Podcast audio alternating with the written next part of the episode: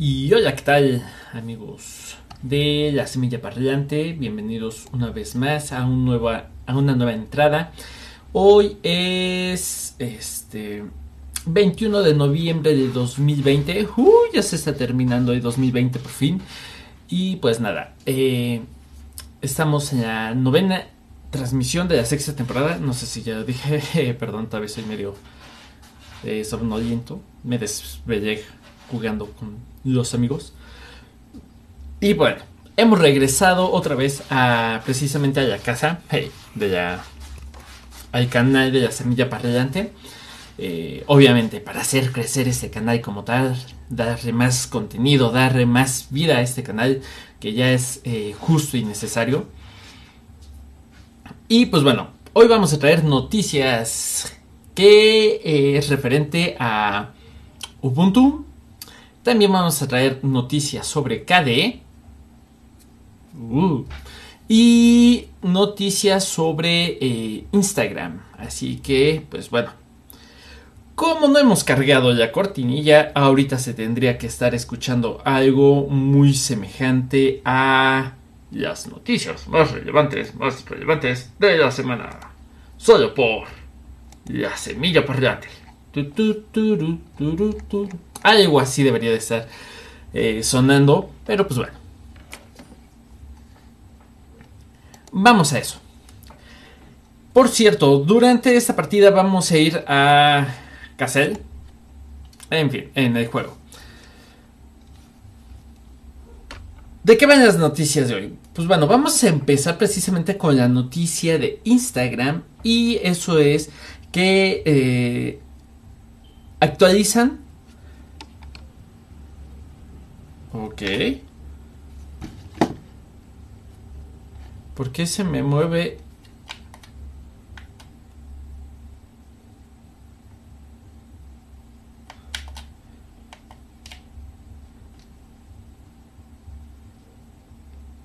Me encanta que siempre pasa algo de esto.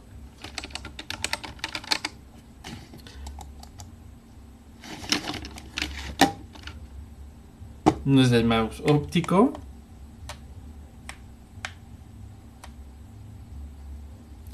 En fin, siempre, pasa algo eh, extraño precisamente con esto de las cámaras de juego o con cualquier cosa de juego. Y lo más raro y lo más curioso es de que hace ratito estaba acomodando el camión para poder eh, salir eh, a la partida, para poder empezar la partida y pues bueno. Así que vamos a tener complejidad extra. Y pues nada. Estas son de las noticias que por regular... Eh, no, es que así está imposible de, jugar, la verdad, ¿eh? Estas son de las noticias que por regular me molestan un poco. O no sé si me gustan. O sea, ya, no sé cuál de las dos este, sensaciones tener eh, con, este tipo de noticias. Y es que actualizan sus términos de, condiciones. Que dices, eh, era lógico que iba a pasar eso, ¿no? O sea, su última actualización en términos de condiciones había sido aproximadamente por el 2018, fue creo que su última actualización, y no fue tan invasiva como la de eh, WhatsApp. Pero en esta ocasión eh, sí le dieron bonito, pero bonito en la face a las políticas de privacidad que hay precisamente en, pues en Instagram. Y es que al inicio, desde, que empiezas a leer este, precisamente las nuevas políticas, te están diciendo claramente de que las políticas de Facebook Inc. seguimos con este problema. Y no sé por qué. Las políticas de Facebook Inc. no van a, tener nada que ver con eh, las políticas precisamente de ¿Cómo se llama?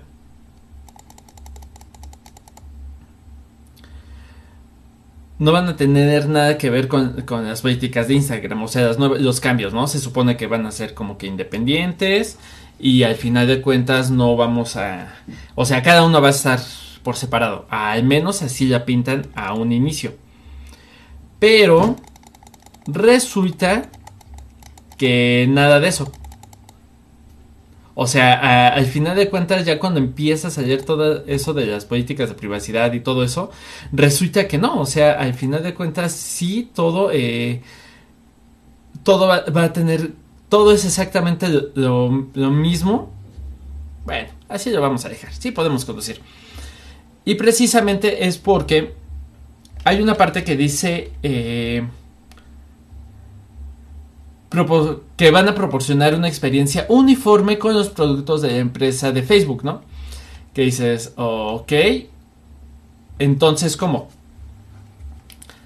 No que las... Eh, ahí justamente en esos términos te, están diciendo que sí va a utilizar, eh, precisamente, van a utilizar las políticas que ya se aplican en en otros productos de Facebook que ya las van a aplicar precisamente en Instagram para que eh, poderte ofrecer una experiencia más uniforme, más este de todo, ¿no? O sea, que dices, sí, como que más integrada, ¿no? Que dices, ok, no que no le iban a, no que no iban a hacer eso, que dices, ah, bueno, está bien, se entiende, quiero, quiero creer que, que, que es justificado, ¿no? Pero tampoco es como que sea muy justificado al final de cuentas. Porque para los que saben, o bueno, para los que no sabían, eh, tenías cierta libertad sobre tus eh, publicaciones que hacías en Instagram antes de esta nueva actualización. Y ahora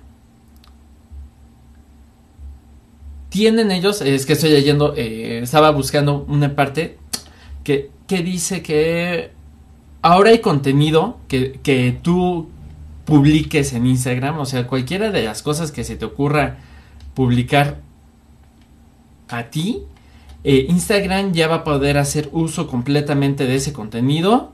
Si hay algo, una foto, una... Eh, cualquier cosa que a Instagram le guste, y quiere hacer eh, publicidad de su marca con tu contenido, lo va a hacer sin darte atribución y sin darte ningún tipo de de monetización. O sea, que dices, eh, bueno, o sea,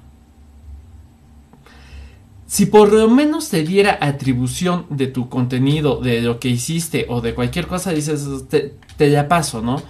Pero realmente, si ellos lucran, ya, o sea, ya sabemos que lucran con tu información, pero ahora también van a lucrar con el contenido que hagas, ¿no? Que dices, ah, está bien. Por otro lado, eh, sí, perdón, por estar tan atento del otro lado.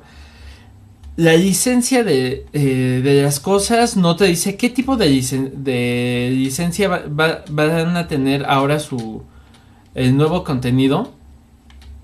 De hecho, como no puedo ver bien esto, lo vamos a dejar así.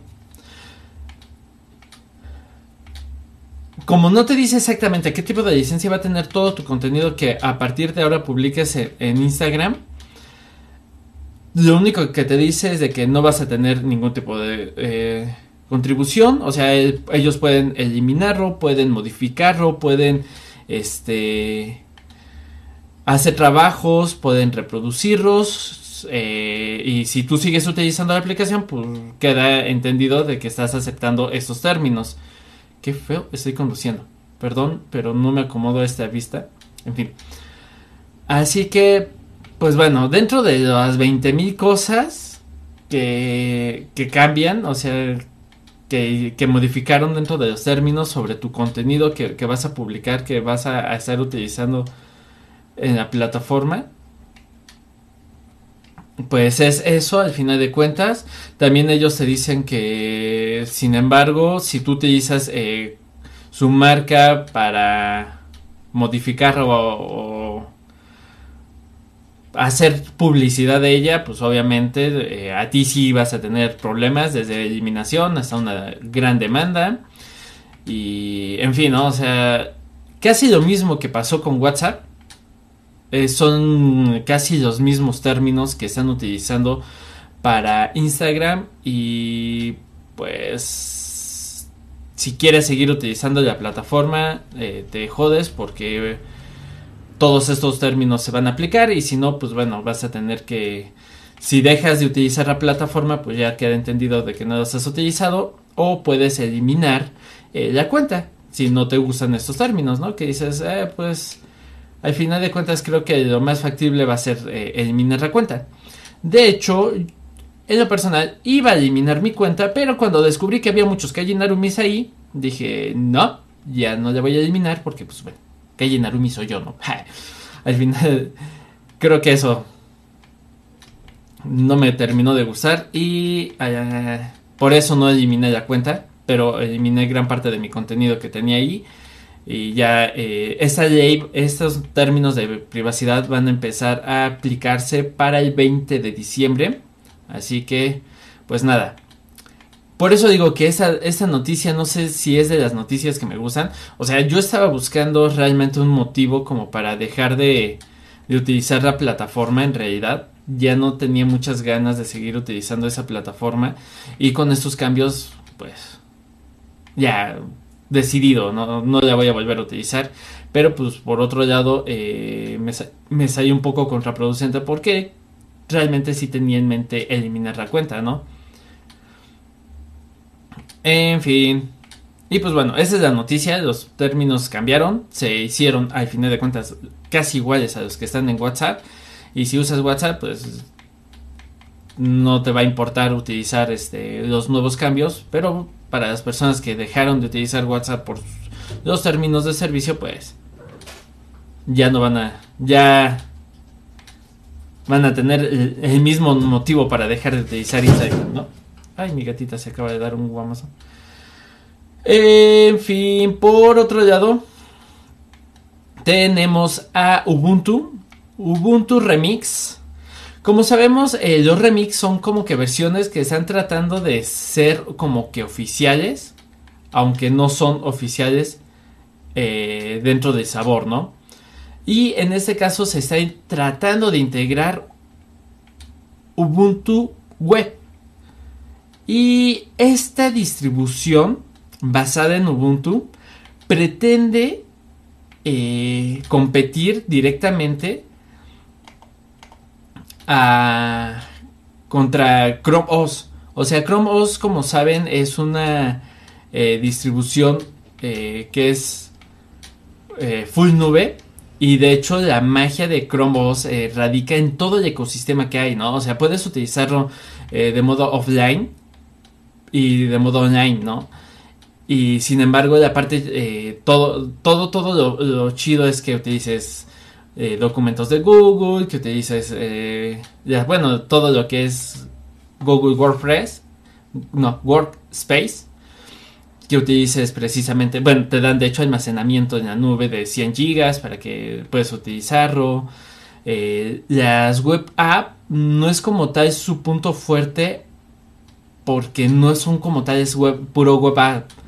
Eh, tienen como que pequeñas integraciones con mini instalaciones de Linux. También tienen este, la capacidad de instalar eh, aplicaciones de Android. Así que eh, Chrome OS es muy funcional en ese sentido, ¿no? Y ahorita Ubuntu Web, que es corre por parte de los desarrolladores de Ubuntu Unity que están tratando de, revivir esta, esta, versión, pues están también tratando de competir contra Chrome OS. Recordemos de que ya está Chromium OS, ¿no? Que es como que el hermano menor de Chrome OS al final de cuentas.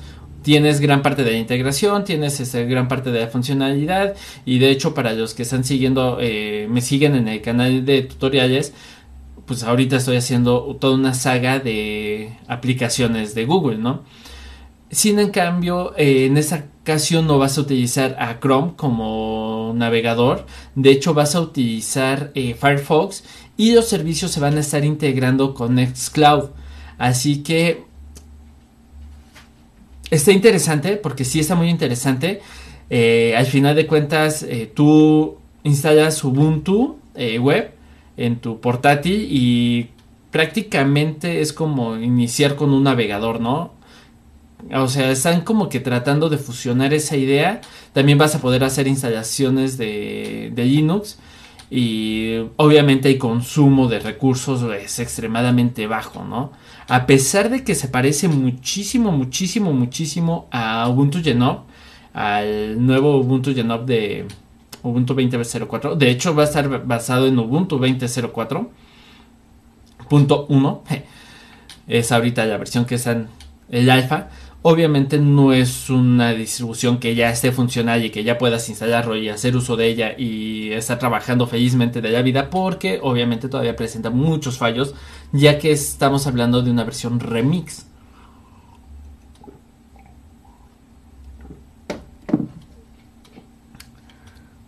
Al final de cuentas no es una versión eh, alfa ni beta, pero sí está como que muy en pañales Así que eh, si quieren probarla, estaré dejando link en la descripción sobre, eh, sobre esto. Así que pruébenla si les interesa. Se ve muy, muy interesante, se ve muy buena, se ve bonita. Eh, yo quiero probarla, quiero checar bien qué onda y si todo sale bien, estaremos haciendo una... ¿Cómo se llama?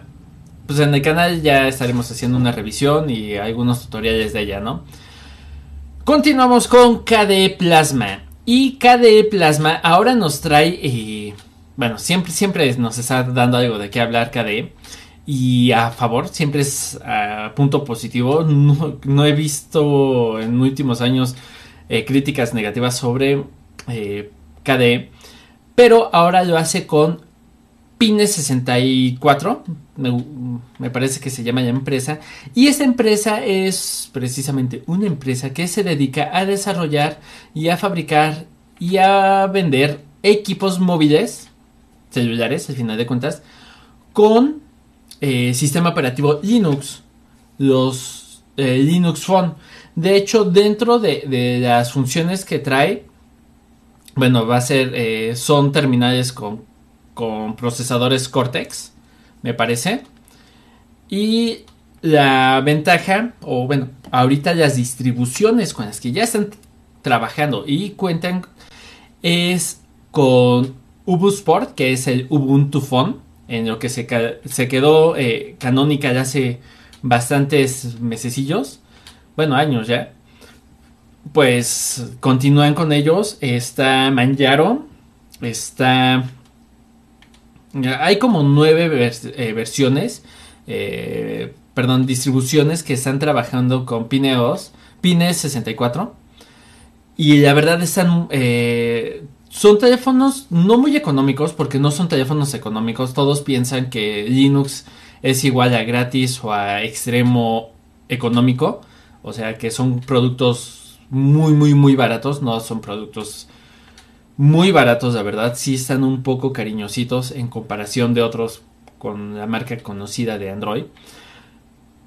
Pero son muy interesantes porque puedes tener, me parece que son nueve tipos de distribuciones, entre ellas está KDE Móvil, el cual la verdad se ve chulísimo, pero chulísimo, o sea, tú, tú eh, viendo la presentación, que por cierto estaré dejando el link en la descripción, eh, tú ves la, presentación, o sea, funciones que trae. De hecho, te puedes meter a la página de KDE.org y, o sea, flipas con esa cosa. Está hermoso.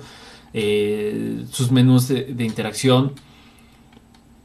No sé si incluso me gusta más que de Ubuntu U Sports o algo así se llama, que ese de Ubuntu, Ubuntu Touch.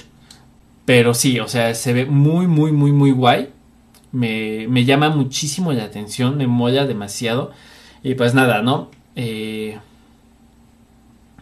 enhorabuena por, estar buscando esa integración y, pues abarcar más mercado al final de cuentas.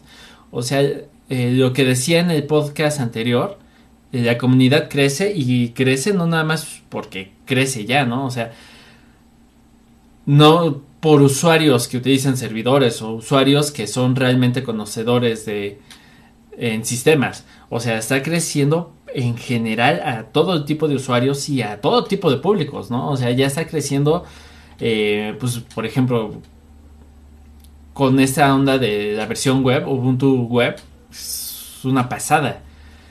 Eh, eh, ya estamos teniendo dispositivos con, con Linux en vez de Android o de iOS, ¿no?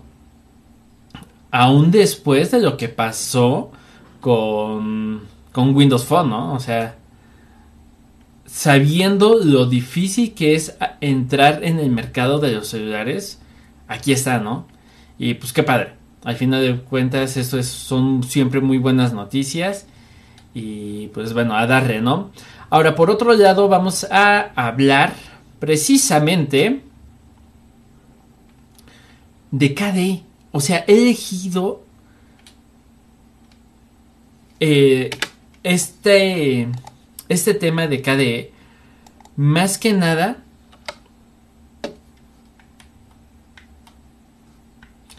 eh, elegí el tema de KDE eh, sobre todo porque muchas personas, sobre todo en, en dos que tres comentarios que he visto en los tutoriales que hago de mi canal de Calle Narumi, que muchas personas me dicen sobre que KDE es extremadamente pesado, que consume muchísimos recursos. Y es que antes así era. O sea, el entorno de escritorio eh, KDE como tal consumía muchísimos recursos. Ay, no manches pero demasiados, o sea, consumía más que Genov, ¿no? Y ahorita puedo decir que es uno de los entornos más ligeros que hay. O sea, incluso es más ligero que Mate, que el, entorno de escritorio de Mate. Es este más ligero que Cinnamon. Es más ligero no que XFCE, pero le da un se da los guamazos con XF, XFC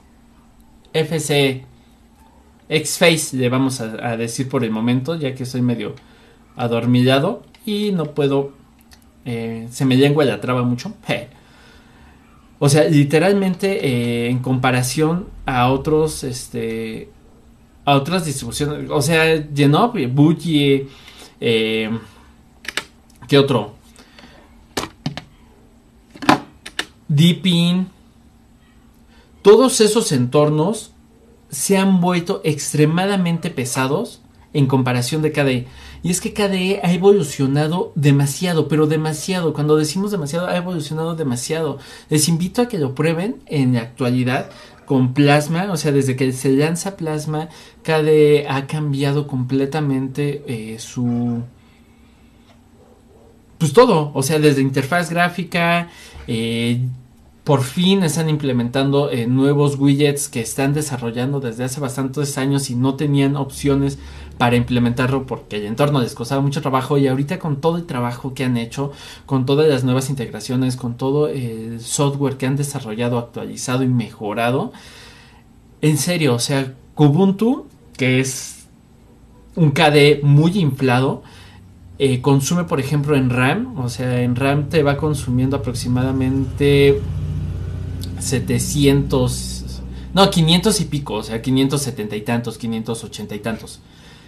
Que es el, inflado, ¿no? Si pruebas KDE Neon, te está consumiendo 300 y pico, 400 megabytes de, memoria RAM. O sea, eso es nada, nada, nada, nada en comparación a lo que te consume eh, el entorno Mate a lo que te consume Cinnamon, a lo que te consume el entorno de Booty, eh, consume eh, el entorno de Kirin, el, entorno de Genov, o sea, se ha vuelto extremadamente eh, ligero.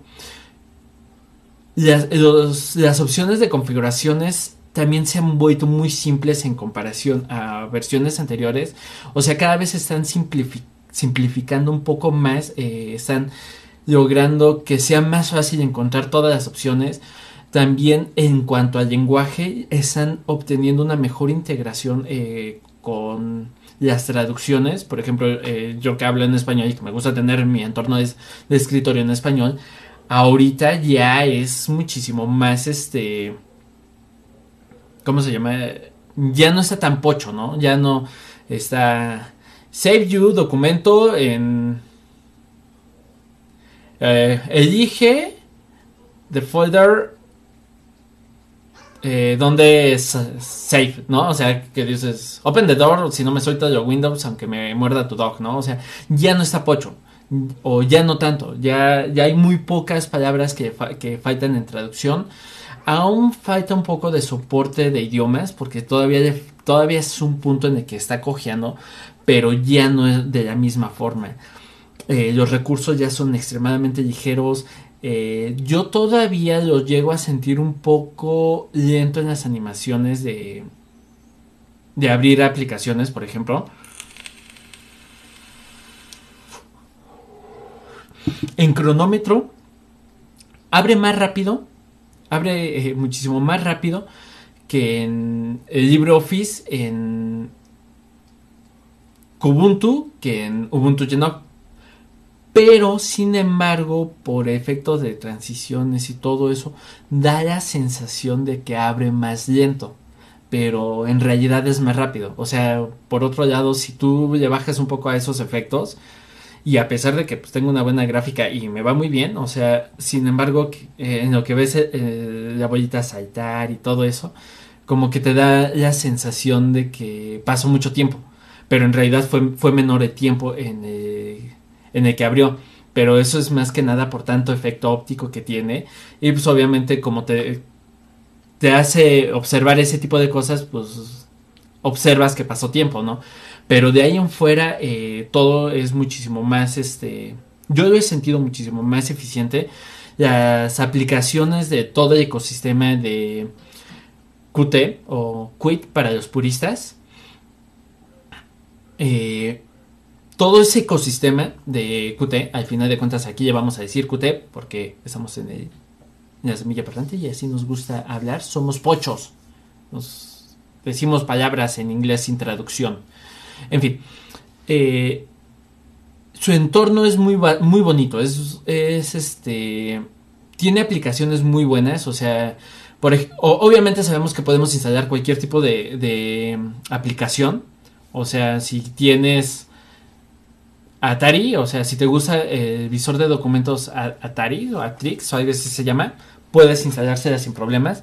Pero pues lo chido es utilizar ocular, ¿no? Por ejemplo, eh, en vez de utilizar, eh, no sé, Jedit para... Gedit para blog de notas, pues puedes eh, lo ideal sería que, que utilizaras KT, ¿no? O no sé, en vez de utilizar gparter para las particiones, eh, lo mejor sería utilizar Partition eh, Manager, ¿no? O sea, tiene su alternativa eh, programada precisamente en Qt y que da una integración y una interfaz así que es muy chula, ¿no? Igual, o sea, si estás en Genop, puedes utilizar, no sé, OpenShot para editar tus videos, pero si quieres puedes instalar Live, ¿no? O puedes utilizar, por ejemplo, en Genop, puedes utilizar Carita sin ningún tipo de problemas, ¿no? O Krita, no sé cuál de las dos sea su pronunciación más exacta. Y ese es el punto, o sea, puedes utilizar lo que tú quieras, pero lo mejor es como que irte sobre las KD apps, ¿no? O sea, todo lo que es la KD apps tiene una mejor integración y de hecho eh, muchas de esas KD apps tienen como que sus widgets y hace que tengan como que un sabor más bonito y te genere toda una experiencia trabajar con KDE, ¿no? O sea, si tú estás mezclando cositas, al final de cuentas generas unos Frankenstein medio raros, que no se ve bien la interfaz, que no se ve bien esto, que no se ve bien aquello, y llega a ser medio molesto. Pero si tú te, enfocas en utilizar un poco las KDE apps, es una experiencia bien chula, es pero bien chula. Mm, Ya muchos saben que mi entorno de escritorio favorito era Unity. Unity era eh, para mí súper fácil, o sea, se me hacía extremadamente productivo, pero sin embargo, eh, Genob no termina, o sea, le saco jugo, me eh, lo utilizo porque es el que trae Ubuntu por defecto, pero no, o sea, no me termina de convencer ciertas cosas, ¿no? O sea, hay cosas que que no me, no me cachan. XFCE es un entorno que me gusta mucho, es muy ligero, pero también hay dos que tres cosillas que mm, digo, ah. KDE me encanta, me fascina. Sin embargo, también hay muchas de las aplicaciones que ya utilizo tienen mejor integración con, con los entornos de GTK que con Qt, ¿no? Y a pesar de que en la actualidad ya son muy compatibles, como que todavía eh, me dejan ese pequeño mal sabor de boca de, hacer las combinaciones. Como que no me gusta hacer combinaciones de ese tipo. Y pues bueno, obviamente por eso utilizo. Pero eh, en mi otra partición, o sea, solo tengo dos particiones en mi disco duro. Bueno, tres. Una que es el home. Una donde tengo instalado eh, Ubuntu a secas. Y otra donde tengo instalado Kubuntu. Y Kubuntu me, me fascina. De hecho, ahorita eh, les voy a, ser sinceros, voy a desinstalar Kubuntu y voy a instalar Ubuntu Studio en, en esa otra partición, pero ya la versión que viene con KDE, así que, bueno, con Plasma, así que no, estaría saliéndome mucho, ¿no? Porque al final de cuentas es la familia de Ubuntu y es Plasma. Y bueno, en fin, si en algún momento eh, espero que, esté lo suficientemente estable como para poder eh, trabajar en él, creo que terminaré migrando todo mi contenido allá y a, trabajarlo en mi día a día, ¿no? Pero al final de cuentas, eh, hoy les digo, Pure Plasma no es lo que era en el 2010, no es lo que era en el 2012, no es lo que era en el 2014. O sea, de hecho, ni siquiera KDE Plasma es lo mismo que era en el 2016, ¿no? Ni en el 2018. O sea, ha evolucionado demasiado y es uno de los entornos que año tras año está lanzando actualizaciones brutales, pero brutales. O sea que, pues bueno, ahora sí ya no me dio, ya nos pasamos de la media hora. Eh, los podcasts eh, ya van a ser en, la casa de la semilla parlante. Muchas gracias a a los espectadores que tenemos, que son poquitos, pero aquí están. Muchas gracias. Y recuerden que esto se va a escuchar en Spotify, iTunes, iBox, Google Podcast. Em, ¿Cómo se llama? Bueno, en como 12 tipos de eh, misiones de podcast que hay. Así que todos esos estarán posteando allá. Y pues nada, Recuerden, yo soy Calle Narumi. Nos vemos el siguiente sábado. Y recuerden, pórtense mal, cuídense bien, no tomen mucho. Y nos vemos hasta la próxima. Chao.